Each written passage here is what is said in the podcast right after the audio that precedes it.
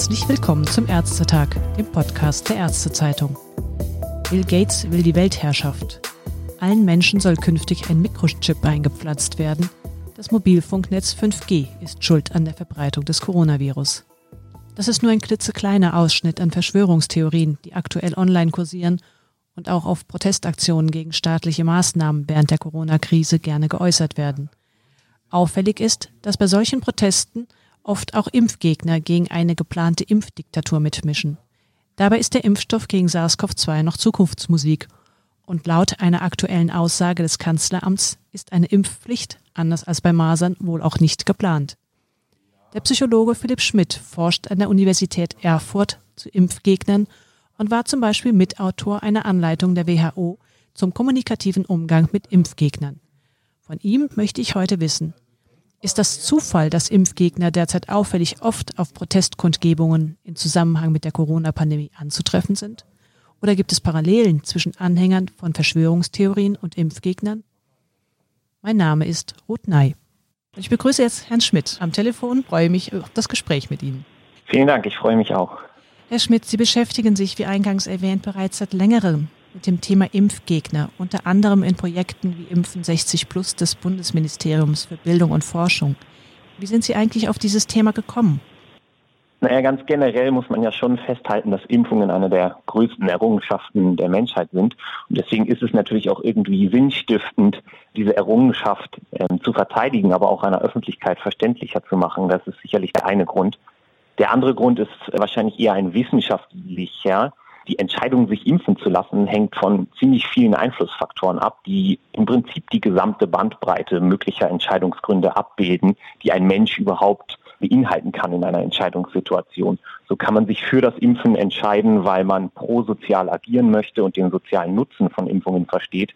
Man kann sich gegen Impfungen entscheiden, weil man Verschwörungstheorien ähm, anheimfällt und an diese glaubt, also sich irrational verhält.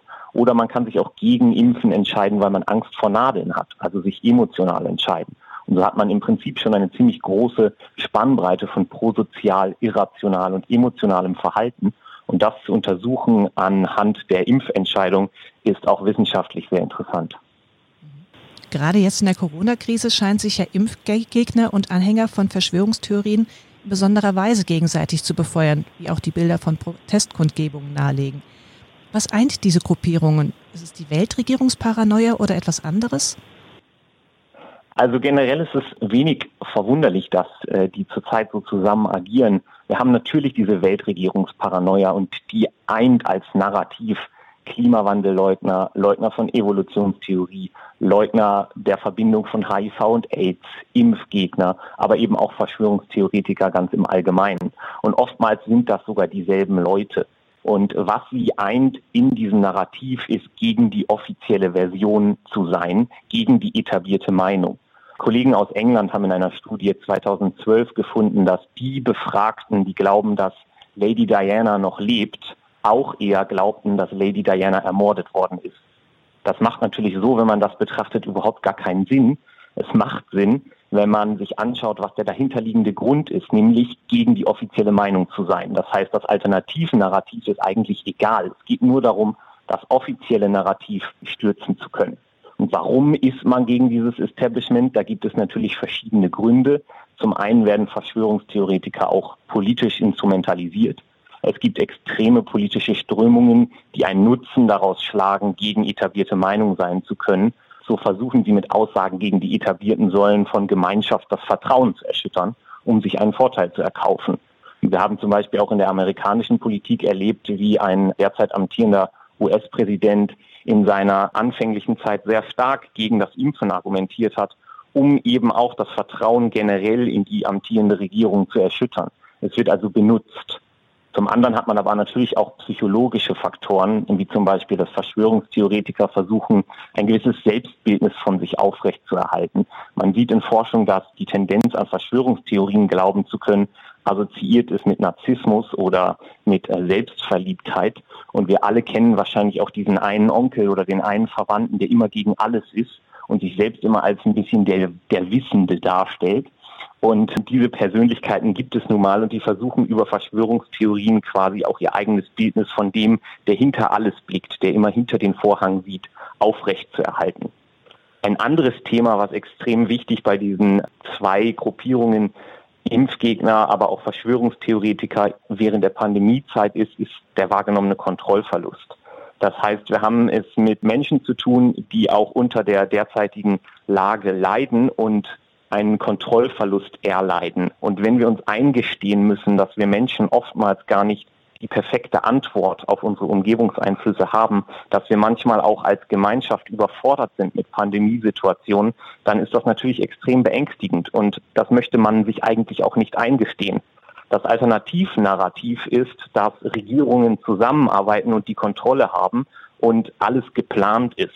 Das klingt erstmal auch schrecklich, aber äh, was es anders macht, zu dem sich eingestehen, dass alles offen und vielleicht auch zufällig ist, ist, jemand ist in Kontrolle. Das heißt, jemand kontrolliert das Geschehen und das kann beruhigen. Selbst wenn es eigentlich eine Negativkontrolle ist. Ja. Und ähm, genauso, Sie würden dann auch sagen, es ist eigentlich gar nicht verwunderlich, dass die Corona-Krise Impfgegner auf die Straße bringt mit dem Thema Zwangsdurchimpfung, wo wir doch noch gar keinen Impfstoff haben. Ja, es wird natürlich irgendwie vermutet, dass hinter der Pandemie auch eine gewisse böse Absicht steckt. Also man erwartet, die wird ausgenutzt, um jetzt zum Beispiel dann auch äh, Impfprogramme zu befördern und so weiter. Das kann man sich natürlich leicht skizzieren, was da die Annahme ist. Dagegen spricht natürlich einfach schon auch ein Grundprinzip wissenschaftlicher Rationalität, äh, was unter Hanlon Fraser bekannt ist. Und das heißt, schreibe nicht der Böswilligkeit zu, was durch Dummheit hinreichend erklärbar ist. Ähm, oder im Englischen never attribute to malice that which can be adequately explained by stupidity. Ähm, was heißt das jetzt in der Pandemiesituation? Nun, man kann sich einmal vorstellen, die Regierungen wollen die Menschen krank werden lassen, äh, um einen Impfstoff zu vertreiben. Und deswegen ist die Pandemie immer noch nicht unter Kontrolle. Das wäre die Böswilligkeit. Die Alternative ist, die Regierungen arbeiten einfach noch nicht effizient genug zusammen, um Pandemien zu verhindern. Und das ist deutlich wahrscheinlicher. Denn das ist das, was in dem Hanlon's Razor beschrieben wird als Dummheit. Also wir sind in vieler Maße und in vielen Situationen einfach noch nicht kompetent genug, um zu reagieren. Und sind wir mal ehrlich, die geben der derzeitigen amerikanischen Regierung unter Trump ist die Annahme von Ineffizienz doch wesentlich naheliegender als ein ausgeklügelter Plan, der tausende Menschen involvieren würde. Aber welche Rolle nehmen denn in diesem Zusammenhang auch die Medien ein? Ist es eher eine unrühmliche, also, weil wir so viele Fake News einem ein breites Forum geben oder haben Mythen und Verschwörungstheorien nicht sowieso von jeher ihre Anhänger gefunden und immer ihre Verbreitungskanäle? Natürlich haben die auch ihre ganz eigenen Verbreitungskanäle, aber die sind eigentlich eher ungefährlicher Gefährlich wird es dann, wenn diese Verschwörungstheorien und die Mythen einer breiten Öffentlichkeit zugänglich gemacht werden. Denn dann kann überhaupt auch erst eine große Menge an Leuten davon überzeugt werden. Und das passiert natürlich durch Medien. Und da muss man schauen, wo setzen Medien den Fokus. Und oftmals ist es leider auch so, dass Thema Angst oder Thema Verschwörungstheorie sich auch gut verkaufen lässt und der Fokus dann auch auf diesen äh, Themeninhalten während der Pandemie gesetzt wird. Wir wissen allerdings, dass der Glaube an Verschwörungstheorien in Umfragen relativ stabil niedrig ist. Und Wissenschaft im Dialog hat zum Beispiel auch eine Umfrage gemacht im April 2020. Und da zeigt sich, dass im Vergleich zum Vorjahr das Vertrauen in Wissenschaft stark gestiegen ist. Wenn man diese Inhalte platzieren würde und in den Fokus setzen würde, dann würde auch in der Medienlandschaft ein ganz anderes Narrativ skizziert werden. Ja, Verschwörungstheorien sind ein Problem, aber was doch viel, viel mehr wiegt, ist, dass, dass der Großteil der Bevölkerung sich rational verhält und auch Vertrauen in Wissenschaft hat. Ein anderer Aspekt ist natürlich neben dem Fokus auch, was für Kommunikationstechniken benutzen Medien. Und da muss man sagen, braucht es einfach auch mehr Unterstützung aus Forscherseite für Journalisten zu sagen, was funktioniert gut in welchen Situationen. Denn äh, die wenigsten Journalisten stehen morgens auf und denken sich, heute mache ich schlechten Journalismus oder verbreite Mythen, sondern die Intention ist ja meistens eine positive. Und wie kann man diese positive Intention auch noch tatsächlich mit Kompetenz untermauern, indem wir als Wissenschaftler zusammen mit Journalisten an solchen Techniken arbeiten? Und das versuchen auch wir gerade verstärkt. Es ist ja dann auch so der Spagat. Einerseits die Sorge, dass eventuell die Corona-Krise generell die Impfbereitschaft sinken lässt. also das heißt die Ablehnung gegen Impfung jeglicher Art. Auf der anderen Seite gab es aber auch Bernd Harder, dem Sprecher der Gesellschaft für wissenschaftliche Untersuchung von Parawissenschaften, die Aussage, dass die Corona-Pandemie Impfskeptiker sogar eher dazu bewegen könnte, künftig mehr auf Schutzimpfungen zu vertrauen, weil dann die Leute sehen, wie die Welt ohne Impfen aussehen könnte. Teilen Sie diese Ansicht? Also ich denke, es ist schon was dran an dieser Ansicht von Herrn Hader, ähm, aber eben auch nur teilweise. Es gibt ganz verschiedene Gründe, warum Menschen Impfungen ablehnen können. Ein Grund davon ist das sogenannte Complacency, also eine zu geringe Risikowahrnehmung für die Krankheiten, die durch Impfungen verhindert werden können. Und wenn Leute einfach keine Risikowahrnehmung für diese Krankheiten mehr haben, dann kann eine solche Pandemie natürlich dazu führen, dass sie verstärkt wahrnehmen, wie existenziell wichtig es ist, sich gegen solche Krankheiten zu schützen. Und dann bin ich voll auf der Seite von Herrn Hader zu sagen, ja, diese Leute werden wahrscheinlich durch die derzeitige Situation davon überzeugt werden. Auf der anderen Seite gibt es auch noch andere Gründe, sich nicht impfen zu lassen, wie zum Beispiel ein Mangel an äh, Vertrauen in die Regierung oder die Effektivität und Sicherheit von Impfprogramme. Und das wird sicherlich nicht durch die bloße Anwesenheit einer äh, Krankheit sich verändern. Da muss man tiefgreifender arbeiten. Und das ist tatsächlich auch der Faktor, der Verschwörungstheorien begünstigt und auslöst. Und wenn man daran arbeiten möchte, müssen wir verstärkt in das generelle Vertrauen in Kommunikationsbotschaften arbeiten und offener und transparenter kommunizieren. Also es gibt nicht unbedingt so ein ganz typisches Verhaltensmuster von Impfgegnern. Es gibt tatsächlich, also gerade was, wenn man es auf Verhalten runterbrechen möchte, nicht das typische Impfgegnerverhalten und auch nicht das typische Verschwörungstheoretikerverhalten. Das sind ja auch sehr diverse Gruppierungen, die sich auch leider selten untersuchen lassen, weil sie eben wenig Vertrauen in Institutionen haben und deswegen kann man auch nicht sagen, wie genau die sich eigentlich immer verhalten. Aber was man gut untersuchen kann, ist, wie äh, Verschwörungstheoretiker und auch Impfgegner reden und welche Rhetorik sie benutzen. Und da wissen wir, dass es immer dieselben rhetorischen Techniken sind. Zum Beispiel benutzen sie Selektivität, das heißt, sie picken sich die Rosinen aus den Daten raus, die ihrem eigenen Erklärungsmuster entsprechen. Sie benutzen unmögliche Erwartungen, zum Beispiel so etwas wie, dass sie sagen, eine Impfung sollte zu 100 Prozent sicher sein, was niemals geht, weil kein medizinisches Produkt jemals zu 100 Prozent sicher ist. Sie benutzen Verschwörungstheorien, Sie zitieren falsche Experten und sie begehen natürlich auch sehr oft logische Fehler, wie auch Verschwörungstheoretiker, die manchmal die Abwesenheit von Evidenz als Evidenz benutzen. Die sagen dann so etwas wie, es gibt keinen Hinweis auf die Verschwörungstheorie, weil die Regierung so gut arbeitet, dass wir keine finden. Und das wird dann als Evidenz benutzt, zu belegen, dass es eine Verschwörungstheorie gibt, was natürlich totaler Humbug und auch ein logischer Fehler ist. Man kann nicht von der Abwesenheit auf die Präsenz von etwas schließen. Sie haben es ja auch schon ein paar Mal erwähnt, es geht darum, mit der richtigen Kommunikationsstrategie die Leute aufzufangen mit den richtigen wissenschaftlichen Argumenten. Hört sich toll an, aber wie genau könnte man das machen? Sie haben jetzt schon einige Erfahrungen. Sie haben selber schon einen Gesprächsleitfaden für die WHO vorbereitet, wo es darum ging, wie geht man kommunikativ mit Impfgegnern um? Denn man weiß es ja selber, gegen festgefahrene Überzeugungen anzuargumentieren mit Fakten ist wahnsinnig schwierig. Richtig. Also da gibt es natürlich zweierlei zu sagen. Einmal kommt es auf die Gruppe an, an, an die man sich mit seiner Kommunikation richtet. Zu versuchen, wirklich eingefleischte Verschwörungstheoretiker oder Impfgegner zu überzeugen, wird nicht funktionieren. Diese Leute haben eine sehr kleine Bereitwilligkeit, sich überhaupt auf Evidenz einzulassen. Und deswegen werden auch Argumente abprallen, vor allem auch in öffentlichen Diskussionssituationen. Keiner der Impfgegner oder Verschwörungstheoretiker wird vor der Kamera sagen, das war ein gutes Argument, du hast recht, ich gehe nach Hause, das passt schon so. Das wird einfach nicht passieren. Warum? Weil das auch Teil ihrer Persönlichkeit und äh, Teil ihres Lebensinhaltes ist, gegen Impfungen zu sein oder Verschwörungstheorien äh, zu glauben. Das heißt, da hat man schlechte Karten. Wie man adressieren muss, ist die Öffentlichkeit. Man muss der Öffentlichkeit vermitteln, was denn falsch an der Argumentation der Impfgegner ist und welche Inhalte tatsächliche Fakten sind bisherige Kommunikationsstrategien basierten immer darauf, einfach Fakten zu präsentieren. Und das ist bis zu einem gewissen Grad auch hilfreich. Was aber gut und komplementär funktioniert, ist die rhetorischen Techniken zu demaskieren und aufzuzeigen, was an einem Argument nicht stimmt.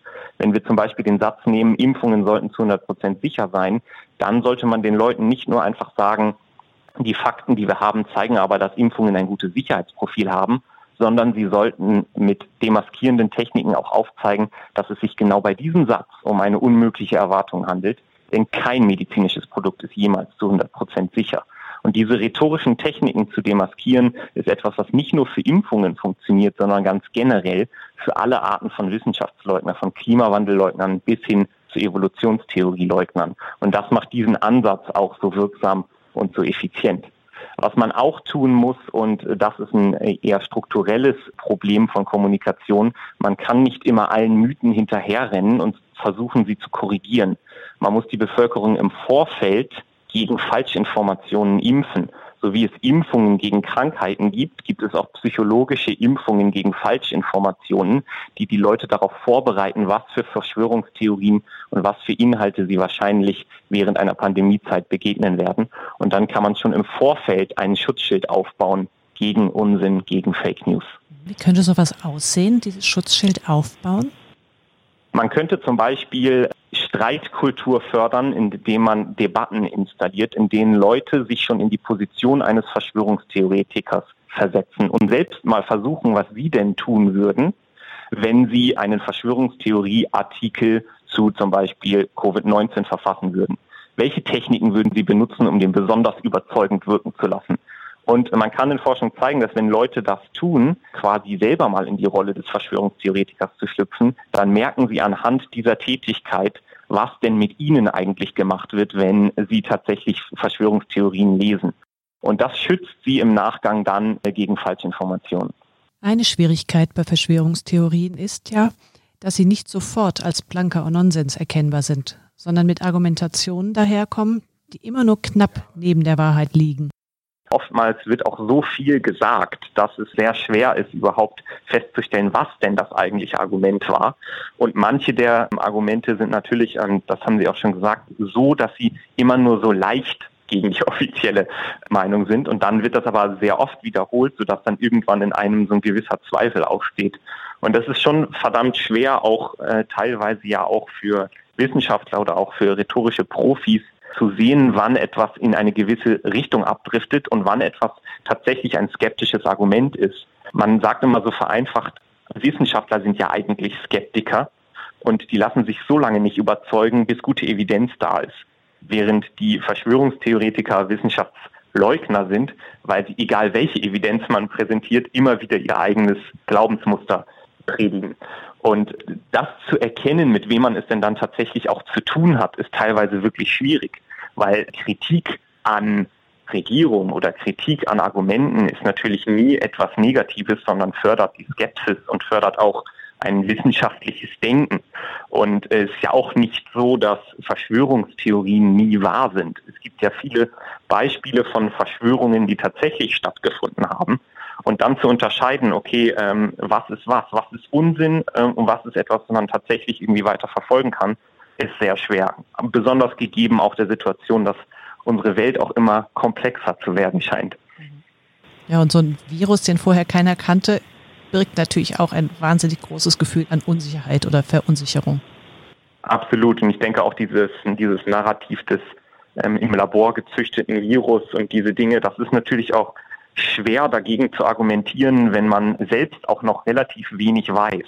Ich meine, dass das trotzdem ein extrem unwahrscheinliches Szenario ist, ist klar. Aber es ist natürlich schwer, wenn man selber einfach mittendrin steckt, Daten zu sammeln. Bräuchte es denn dann auch ein bisschen von Seiten von Psychologen Unterstützung oder Schulung, auch der Politik? Ja, ich glaube tatsächlich, dass das Potenzial von, äh, von psychologischer Wissenschaft und auch Kommunikationswissenschaft in dem Bereich sehr wenig genutzt wird, was sehr positiv ist, dass die Weltgesundheitsorganisation zurzeit verstärkt in diesem Bereich auch investiert und man auch merkt an der Art und Weise, wie die kommunizieren und auch wie sie versuchen, Mythen frühzeitig zu identifizieren und dagegen zu argumentieren.